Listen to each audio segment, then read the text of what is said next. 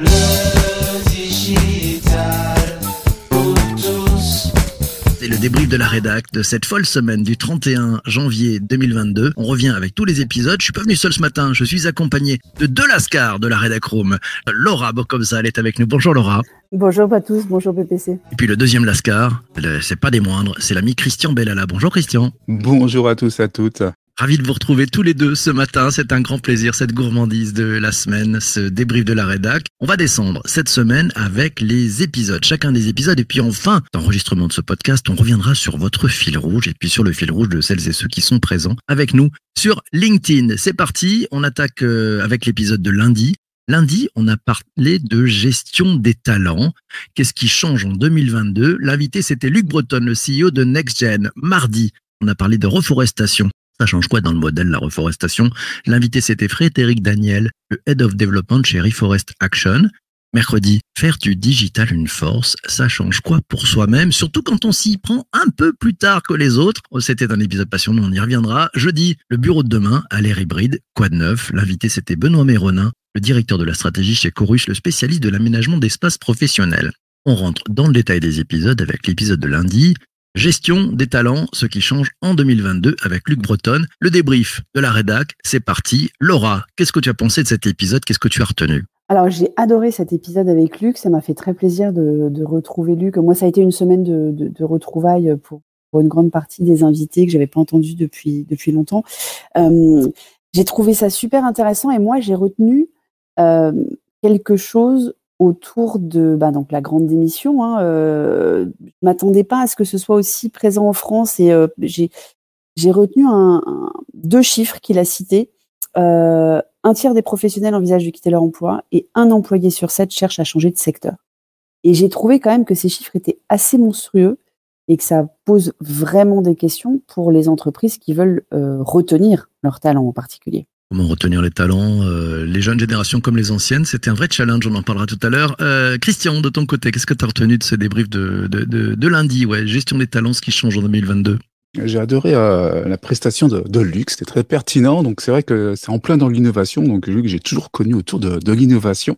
Et, c'est vrai que là, sur, euh, sur la gestion des, des talents, euh, ce, qui, ce, qui, ce qui revient, c'est vraiment le euh, l'humain. Et ce qui m'a interpellé, c'est euh, Laura l'a dit juste avant, c'est justement qu'entre 1 et 7 employés, ils, ils cherchent en fait à, à changer, ils cherchent toujours leur voie. Et euh, si ça ne va pas, bah du coup ils s'en vont. Et c'est vrai que donc c'est de- d'essayer de trouver la motivation euh, et d'être toujours euh, que ce soit côté euh, em- employé et côté euh, côté employeur, c'est toujours d'être utile, de se servir, euh, de, de se sentir utile, de servir à quelque chose. Et si sinon ça ne marche pas, bah du coup on a on va voir ailleurs. C'est vrai que c'est un vrai besoin. Et je crois que c'est du euh, win-win et c'est un besoin donc des deux côtés et c'est euh, c'est ce qui ressort pour moi, c'est vraiment de se sentir utile, de se servir à quelque chose. J'ai adoré la prestation de Luc. Euh, c'est vrai qu'il a, il a pivoté, hein, il a pivoté. Il était avant le, le- grand patron de l'innovation euh, du groupe Orange. Et puis il a changé de, de vie, il a changé de carrière et il s'est, lancé dans tout ce qui est euh, ressources humaines. Et il le fait avec euh, grand talent. Il a le recul et l'expérience de l'homme de grande boîte et il a compris ce qui est en train de changer dans le modèle. Il nous le disait, c'est en train de toucher toutes les entreprises. C'est un tsunami. Et puis cette logique de sens, hein, c'est donner du sens euh, bah, aux, personnes pour ce qu'ils se disent. Bah, je travaille et voilà la, conséquence directe de ce que je fais, de ce que je produis. Je peux en toucher les, les dividendes, voir à quoi j'ai contribué. Et, et ça, c'est un aspect important. Il nous a aussi parlé pas mal des managers. Il nous a aussi euh, pas mal parlé de, de la façon de travailler plutôt en mode, euh, en mode agilité, des petites équipes. Les vieux chefs à plumes qui ont fait des guerres avant, bah, ça compte un peu moins dans les nouvelles générations. Bref, un épisode passionnant. Moi, j'ai adoré. J'ai adoré. J'ai trouvé ça vraiment très frais. Et on le voit bien. Hein, il nous a aussi dit que la, la grande démission dont tu parlais, Laura, bah, elle arrive en Europe. Euh, elle arrive peut-être en France. Donc, euh, ça va être un tsunami. Il va falloir revoir un peu les, les pratiques managériales. Laura, tu voulais rajouter quelque chose? Je voulais rajouter deux choses. Tu sais, je suis membre de l'Observatoire des métiers du futur, donc euh, sur des sujets de d'amélioration de compétences ou de développement des compétences tout au long de la carrière aussi. euh, comment est-ce qu'on fait évoluer les gens vers les, futurs métiers Tu as eu l'occasion euh, de recevoir la présidente Isabelle Rouen dans, ton podcast. Et, et je trouve que ce qui est il a dit deux choses intéressantes sur ce qu'il voyait en, en prospective. Là, il nous, il nous projette plus vers l'avenir après les constats qu'on vient de partager. Euh, la fin de la valeur des diplômes dans la durée, et ça, je pense que ça va faire une, va mettre une grande claque à beaucoup de gens en France, euh, parce qu'on est quand même très, très, très attaché aux diplômes en France. Et puis la montée en puissance des critères d'impact ESG que j'ai trouvé aussi extrêmement intéressante. Et c'est vrai que même Larry Fink aujourd'hui parle des critères d'impact. Alors lui, il essaye de dire que ça compte pas autant que ce qu'on voudrait que ça compte, parce que ça reste du capitalisme. Mais, mais voilà, on se rend compte qu'il y a maintenant, au-delà du sens pour les, salariés, le sens pour les clients, le sens pour la société. Et, je trouve qu'il y a encore beaucoup, beaucoup, beaucoup de chemin à parcourir. Un autre point qu'il a dit Luc et euh, je trouvais ça très très euh, très important. On est vraiment dans une explosion de l'organigramme legacy qu'on a connu. Ça rejoint ce que disait Laura justement juste avant par rapport euh, au diplôme. Et c'est vrai que c'est toute l'organisation qui est complètement revue et tout ce qui était avant, bah on fait autrement. Et c'est comme il l'a dit aussi Luc. Hein, c'est encore une de ses phrases. On est dans une économie de l'innovation. Innovation encore une fois. Ce qu'on faisait avant, bah, on le refait différemment, ce qui me donne euh, bah, l'occasion de passer à l'épisode de mardi, la reforestation. Qu'est-ce que ça change dans le modèle? Avec Frédéric Daniel, le Head of Development chez Reforest Action. Euh, Christian, cet épisode de, mardi. Il m'a interpellé sur, euh, sur un point qui, du coup, je me suis projeté complètement dedans. C'est vrai que quand on se promène en forêt, bah, on a l'impression que, que tout va bien. Et c'est vrai que les arbres sont là, la nature est là, ça, ça pousse, il y a l'hiver, il y a le printemps avec ses couleurs, etc. Et c'est vrai que donc ça, ça m'a interpellé et, euh, et surtout qu'avec les chiffres, il y a eu un chiffre en particulier, 40% des arbres sont malades. Euh, simplement parce qu'ils sont plus adaptés au climat d'aujourd'hui. Bon, là, c'est du fait de, de l'homme, ça, je pense que on est tous conscients. Donc, c'est vrai que ça, ça m'a interpellé et qu'on est tous, euh, on doit tous s'engager de faire attention un petit peu à notre nature. Donc, c'est vrai que ça m'a un petit peu euh, interpellé cet épisode. C'est vrai que c'est un épisode qui amène à, réfléchir. Laura, de ton côté, qu'est-ce que tu as retenu? Alors moi j'ai retenu le même chiffre que Christian que je vais compléter avec les 10 millions d'hectares euh, par an de déforestation. Pas que c'était autant encore aujourd'hui. Et euh, moi ça m'a tellement fait réfléchir que mardi soir j'ai été acheter la BD de Thierry de Jancovici en fait, hein, la BD de Blin euh, sur sur les textes de Jancovici. Donc j'ai pas encore tout lu hein, parce que c'est un pavé, mais mais je me suis dit que oui, il fallait que, j'écoute mon petit homme euh, qui réagit un peu comme la, petite fille de la pub euh, qui a l'air un petit peu énervée là. Mais parce que mon petit homme, il est beaucoup énervé aussi. Et, en fait, ils, ont raison. Donc euh, il faut qu'on s'en occupe maintenant. Ça m'a aussi mis en perspective les propos de, Frédéric. C'est le fait que c'est un écosystème. Ouais, c'est pas juste allez, on, replante une forêt à un endroit sur une prairie. Non, non. Il faut penser avec les mêmes essences que ce qu'il y avait à l'origine et le penser dans la totalité de, l'écosystème qui est derrière. Donc là, un peu la mise en perspective de ça, je me suis dit, bah, à chaque fois, pensons à, l'impact de, petites choses qu'on peut faire et ça donne quoi dans son écosystème tous ensemble? Ça m'a fait penser un peu à, cette histoire du papillon. Voilà, je ne sais pas ce que vous en pensez là-dessus, Laura.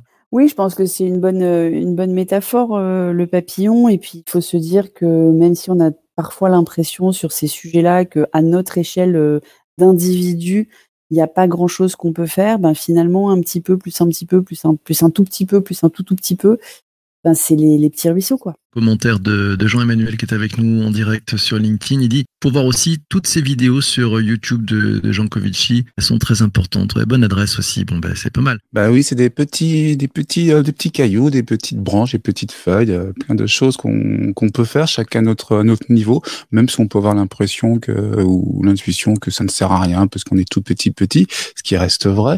Mais du coup, petit plus petit égale de, de grandes choses et je pense qu'on a tous à jouer là-dessus et que c'est pas juste un jeu, c'est vraiment une priorité, c'est très important pour, euh, pour nous tous. Très important, très très important. C'est pour ça que j'ai adoré moi mettre euh, cet épisode-là. Et puis c'est vrai que ça, ça vraiment le digital a vraiment un impact hein, sur euh, sur cette histoire. Et donc la reforestation, ça change quoi? Certains m'ont dit mais qu'est-ce que ça vient faire dans cet épisode du podcast, dans cette dans ce podcast le digital pour tous?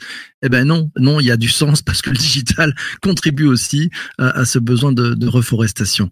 On passe à l'épisode de mercredi. Euh, faire du digital une force, ça change quoi pour soi-même? L'invité, c'était Laurence Darbonnel, elle est directrice marketing digital, coach certifié. Euh, elle nous a parlé de, sa belle expérience de s'être mis au digital sur le tard. Laura, t'en as pensé quoi? Alors moi j'ai trouvé que cet épisode, il revenait presque aux origines euh, de ce podcast. Euh, d'abord, c'était une très jolie histoire. Donc euh, là, j'ai pas de chiffres à citer. Hein. Je, je, je, me suis juste laissé complètement porter par l'histoire de Laurence.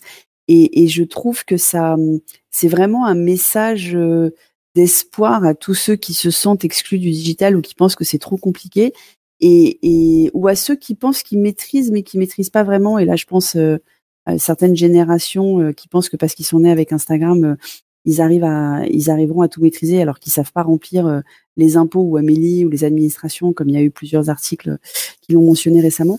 Donc, je trouve que c'est un, épisode à écouter juste pour le plaisir d'écouter une histoire et d'ouvrir le champ des possibles. C'est exactement, c'était une super euh, histoire. Euh, vraiment, on rentre dedans, on est vraiment en immersion, on peut se projeter aussi. Et, euh, et c'est vrai que tout, il y, a des mots clés qu'elle a dit dans son histoire qu'on peut relever, moi que j'ai adoré. Et, c'est vrai que c'est, euh, on ressent tout de suite, il y a, y a de l'écoute, il y a du courage, il y a, y a le temps à passer, il y a vraiment une soif d'apprendre. Et, euh, et c'est justement ce qui est moteur. Je crois qu'elle l'a dit, en tout cas c'est ce que j'ai retenu. Il me semble qu'elle l'a dit. Le moteur, c'est vraiment la, la soif d'apprendre. Et c'est vrai que ça, que c'est, tout cas ça fait partie aussi de mes moteurs. Et, euh, et du coup, je crois que c'est, on est un peu tous pareils. Je crois que si on n'apprend pas, on reste un petit peu où on est. On reste sur ses acquis, sur ce qu'on sait faire. Par exemple, un bel exemple de Laura juste avant. On croit savoir euh, quelque chose, donc on reste dessus. Donc on sait faire Instagram, donc on est des pros. C'est vrai qu'après devant les impôts, on bute un petit peu. Ça peut être aussi l'inverse. Mais voilà, donc c'est vraiment la soif d'apprendre qui est, qui est un moteur. C'est ce que j'ai bien retenu de, de cet épisode. J'ai bien aimé cet épisode parce que, un, il est au cœur de ce que nous faisons tous les jours, hein, donner les, clés de compréhension euh, au plus grand nombre de, de cette transformation qui s'opère avec euh, forcément le, le, digital, le numérique en toile de fond. Un témoignage intéressant. Alors, euh, bah, j'ai fait un peu le pont parce que je suis un peu comme elle, je suis arrivé sur le digital sur le tard aussi, mais il n'y a pas de honte en arriver très tard, il faut juste s'en emparer. Et puis, euh, très belle histoire, très beau témoignage. Et puis, j'ai adoré aussi sur euh, cet épisode comment Laurence fait le pont avec les générations, peut-être plus jeunes, qui sont nées avec ce digital dans les mains, euh, qui le vivent, machin, et, elle amène en fait euh, le recul, l'expérience de quelqu'un qui, bah, qui, a, qui, a, vu d'autres choses, qui a bourlingué, et c'est ce peut-être ce pont entre générations, cette main tendue, et ces mains serrées qui sont à retenir du fait de ben, on, quand on s'occupe du digital, quand on a la curiosité d'aller s'en emparer, ben, ça ouvre aussi des, possibles dans les, relations humaines. Mais tu as complètement raison. Je pense que ce, pont entre générations, le digital, c'est pas clivant. Le digital, il est, euh, il peut être euh, être inclusif. Euh, il faut se détacher des, des, querelles de clocher, des hashtags OK boomer et autres, pour justement voir ce que chaque génération, chaque point de vue peut apporter au collectif. Ouais, c'est exactement ça. Et c'est vrai qu'il y, y a, un petit point commun que j'ai trouvé avec euh, avec Luc euh, sur le lundi dans, dans l'idée en fait. Donc on parlait de, de, de l'organigramme legacy maintenant, aussi bien formation qu'en business. Et c'est vrai que là c'était pareil. Il faut savoir. Donc elle l'a dit, c'est vraiment savoir abandonner ses, ses acquis et puis monter doucement en compétences. Et c'est vrai que ça aussi, il faut, faut savoir le faire. Tiens, je prends le commentaire de, de Pascaline qui nous dit l'envie d'apprendre est indispensable pour amorcer sa transformation. Ouais, c'est vrai. L'envie, l'envie d'avoir envie aussi, vous tous, profitez-en. Non, je On ne passe... chanterai pas aujourd'hui. Euh, non, non, non, non, passe pas ouais, ça le matin. Non, c'est trop tôt. La, la, fois prochaine, peut-être, Laura. Merci beaucoup. Je vous propose qu'on passe à, à l'épisode de jeudi. Jeudi, on a parlé du bureau de demain à l'ère hybride Quoi de neuf Qu'est-ce qui se passe? L'invité, c'était Benoît Méronin, le directeur de la stratégie chez Chorus. C'est des spécialistes de l'aménagement d'espaces professionnels. Vous en avez retenu quoi, les uns et les autres? Christian? Alors j'en ai retenu beaucoup de choses, euh, d'autant plus que je suis pas dans le bureau d'hier ni dans le bureau de demain, mais dans un bureau euh, entre les deux actuellement, professionnellement, et aussi du coup en mode hybride. Et ça, justement, c'est ce mot hybride qui est, qui est revenu, euh, plus ou moins, soit cité ou soit euh, non cité, mais qui était bien présent. Et c'est vrai que la, la, crise sanitaire a changé un petit peu la, la donne, a fait accélérer beaucoup de choses, pas seulement dans les outils, mais aussi justement dans le bureau de demain, qui fait partie aussi des outils super importants. Et euh, donc, faut pas en avoir peur. Et c'est vrai que c'est, ça nécessite un vrai accompagnement euh, de tous et pas seulement de l'entreprise, du manager. Il y a aussi l'accompagnement des salariés entre eux. Euh, faut savoir communiquer. C'est vrai qu'il faut tout reconstruire et c'est ça qui est motivant. Donc on disait juste avant, donc il fallait apprendre euh, à abandonner ses, acquis. Puis donc du coup cette soif d'apprendre, ben là c'est pareil, c'est une soif d'apprendre, de travailler différemment avec un autre bureau qui est, qui est pas au même endroit, qui est pas dit, qui est pas disposé pareil, qui est, qui est jamais le même, qui est partagé. Et c'est vrai que ça, c'est aussi, c'est, c'est une nouvelle façon de travailler. Et c'est, ça fait partie un petit peu aussi de la soif d'apprendre et d'aller un petit peu plus loin. Et ça fait partie de, de nos fondamentaux, je, je pense ça. Mmh. Euh, Laura? Alors moi, c'est un, un- c'est un grand sujet, euh, le, le bureau, enfin l'espace physique dans lequel on travaille. hein, pour euh, peut-être pas mettre le mot bureau, qui a des, il y a des images associées euh, à, à ce mot-là que, que j'avais euh, beaucoup accompagné en tant que quand j'étais salariée dans des groupes. Ça a toujours été des grosses questions euh, de à la fois euh, d'aménagement, de services euh, apportés, de de marques euh, au sein du bureau, de marques euh, évidemment euh, externes, mais comment les, les, salariés, les collaborateurs vivent aussi la marque à l'interne, d'accueil d'externes aussi dans ce lieu physique euh, qui représente l'entreprise euh, et la marque. Et j'ai trouvé que Benoît avait vraiment une vision euh, euh, très juste de tous les défis qui attendent les chefs d'entreprise aujourd'hui pour euh, se projeter dans demain en abandonnant les peurs euh, qui, les, qui les travaillent beaucoup hein, avec euh, tout ce qui s'est passé depuis deux ans, euh, en essayant d'en faire un lieu de destination, ce qui pour moi est, est vraiment le, le, le but, c'est pas d'avoir un endroit où les gens travaillent, c'est d'avoir un endroit où les gens collaborent. Parce que travailler, on peut le faire de partout. Euh, si tu veux les mettre tous au même endroit, c'est c'est que tu veux que cette cette mise en présence physique crée la fameuse sérendipité qu'il est très difficile de reproduire euh, en, virtuel, euh, en tout cas euh, jusqu'au métaverse. Peut-être que dans le métaverse, on y arrivera. Mais, mais ça faisait du bien de revenir un peu les pieds sur terre, justement. Ça, fait vraiment du bien. Et c'est vrai que ce qui est important, donc, euh, que Laurel a bien dit, hein, le bureau, on, enfin, on peut travailler de, n'importe où, hein, même des transports. Euh, ça dépend des activités, évidemment. Mais, euh, mais c'est vrai, dès, dès qu'on peut, c'est c'est possible. Et le bureau, donc, c'est pas juste son petit bureau. On a une chaise, une table, euh, un écran. Hein, je crois, bah, justement, Benoît l'a dit, hein, c'est que le bureau ne se limite pas juste à ça. Et c'est que là, le bureau de demain, faut tout penser, tout revoir, euh, pas seulement dans, dans les aspects physiques de l'organisation, mais aussi dans l'organisation du travail. Et c'est vrai qu'il y a aussi les espaces de, de collaboratifs et de, que- de, euh, comment dire, de, de convivialité qui sont importants. Et c'est, ça, en fait, euh, le bureau de demain, c'est, ça va être des espaces de, on va se retrouver pour collaborer ensemble avec son équipe ou d'autres équipes, parce qu'on travaille aussi en transverse, et heureusement. Et aussi ces moments de convivialité qu'il va savoir, va falloir organiser, savoir organiser. Et euh, ça, c'est un vrai défi et j'ai hâte, euh, on y est un petit peu déjà, mais j'ai hâte d'y être encore plus. J'ai aimé ce, ce témoignage de, de Benoît. Euh, J'en ai retiré qu'en fait, bah, il travaillait sur vraiment ce qui fait sens au bureau, à, quoi ça sert, et ce que tu disais, Laura, hein, non pas pour travailler, non, non, pour euh, qu'est-ce qu'on peut faire au bureau qu'on ne peut pas faire quand on est en, en visio, en transverse, euh, en distanciel, etc. Euh, un, un élément qui, qui n'est jamais ressorti dans cet épisode que j'ai trouvé intéressant, c'est le bureau comme lieu de pouvoir, comme lieu de ouais, de montrer j'ai un grand bureau, j'ai ceci, j'ai cela. Ça, ça, ça, n'existe pas. Enfin, on n'en a plus parlé du tout, mais plutôt se dire bah tiens, l'espace, comment on gère l'espace et le temps et comment on permet avec cet espace et le temps à chacun de pouvoir euh, s'exprimer, collaborer, échanger, construire, créer. Donc ça, j'ai trouvé ça très intéressant. Finalement, peut-être le bureau, lieu de pouvoir et lieu statutaire est en train de, de muter pour retrouver euh, finalement le sens, euh, le à quoi il sert pour de vrai. Laura, tu veux rajouter quelque chose? Non, mais si je rajoute quelque chose, je vais déborder sur le fil rouge. Alors j'attends que tu nous lances dessus. Ah La gourmandise Bonne introduction et bonne transition. Allez, on passe euh, au fil rouge des- de l'un et l'une. Tiens, euh, Laura, tu as trouvé un fil rouge pour cette semaine? Pas facile, hein? Alors au début, c'était pas facile et je suis ravie qu'on ait modifié l'ordre et que ça, ça on ait passé en revue ces quatre épisodes avant que tu me demandes mon fil rouge.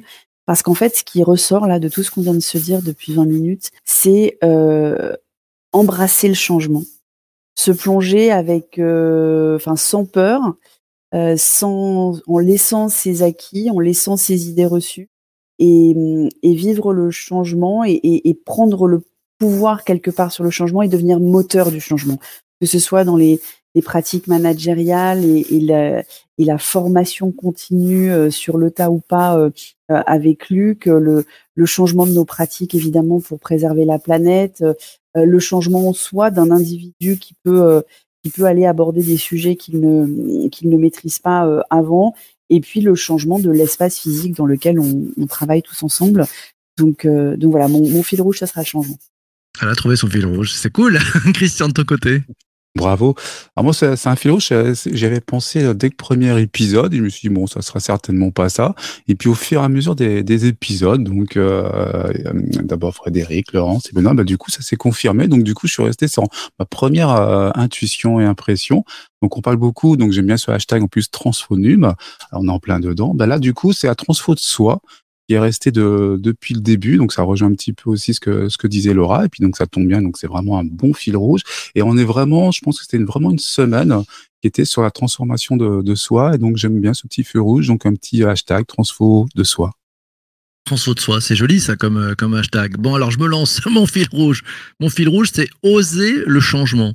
Voilà, oui, parce que bon, bah, quand on, on parle du bureau de demain, tout est en train de changer, on va passer à du flex office. Voilà, on, on va oser, il faut oser, pas tourner le dos, non, c'est oser se dire comment on s'en empare. Faire du digital une force, ben là aussi c'est oser le changement. C'est ouais, je, ben, je m'y suis pas mis, j'y comprends rien, j'ai du mal, je suis à la traîne, mes enfants vont beaucoup plus vite. Ben, oser le changement, ouais, ben, on peut le faire, on peut le faire et, et on découvre des choses merveilleuses. Donc merci encore à, à Laurence pour ce chouette témoignage. Mardi, oser le changement, ouais. Si on regardait un petit peu tout ce qu'on est en train de faire et comment on s'y prend pour euh, bah, changer le modèle, quoi. Voilà, osons le changement aussi, osons euh, réfléchir et pensons écosystème. Et puis euh, bah, lundi, osons le changement, changeons managériaux, changeons de, de façon de faire dans les entreprises, changeons aussi le, le regard qu'on peut amener intergénérationnel, puis amenons du sens au plus près à celles et ceux qui font les choses pour qu'ils se disent voilà, voilà ma contribution et voilà ce que j'ai pu en tirer. Donc pour moi, c'est oser le changement. J'en profite pour prendre les un petit peu quelques commentaires. Voilà, c'est euh, Isabelle qui nous dit toujours se méfier de sa première impression, c'est souvent la bonne. Ça, c'était un message à caractère personnel pour Christian. Voilà, ta bonne impression du départ, elle était, était bonne. Euh, Anne nous signale que c'est la perception du monde de travail de demain et le apprendre à désapprendre. Ah, pas mal comme fil rouge, apprendre à désapprendre aussi. Jean-Emmanuel nous dit que plus que jamais, le lien social doit se manifester dans ces nouveaux espaces pour emmener les gens. Allez, votre mot de la fin, à, vous toutes et vous tous, et puis vos commentaires aussi, n'hésitez pas euh, dans le fil sur LinkedIn, c'est voilà, c'est le moment du fil rouge. Laura, un, truc à rajouter? Je trouve que c'est très joli le apprendre à désapprendre. Euh, J'aime j'aime beaucoup cette idée et je pense que ça fait vraiment partie, euh, surtout en France, où culturellement on est quand même beaucoup dans les dans, les acquis. On n'aime pas remettre en cause les choses. On parlait de la valeur des diplômes. Mais voilà, c'est un petit peu partout et je pense que ceux qui ont peur, par exemple, des changements dans les dans les bureaux, j'ai mentionné les peurs des managers, mais il y a aussi les peurs des collaborateurs hein, qui qui, qui, vont se chercher, euh, les, les peurs euh, que, que Laurence a dû, euh, a dû combattre pour, pour aussi désapprendre. Donc, je trouve que c'est un excellent résumé, que le, le changement passe par euh, le fait de désapprendre. Christian? Oui, il faut, faut oser le, le changement. faut surtout pas en avoir peur.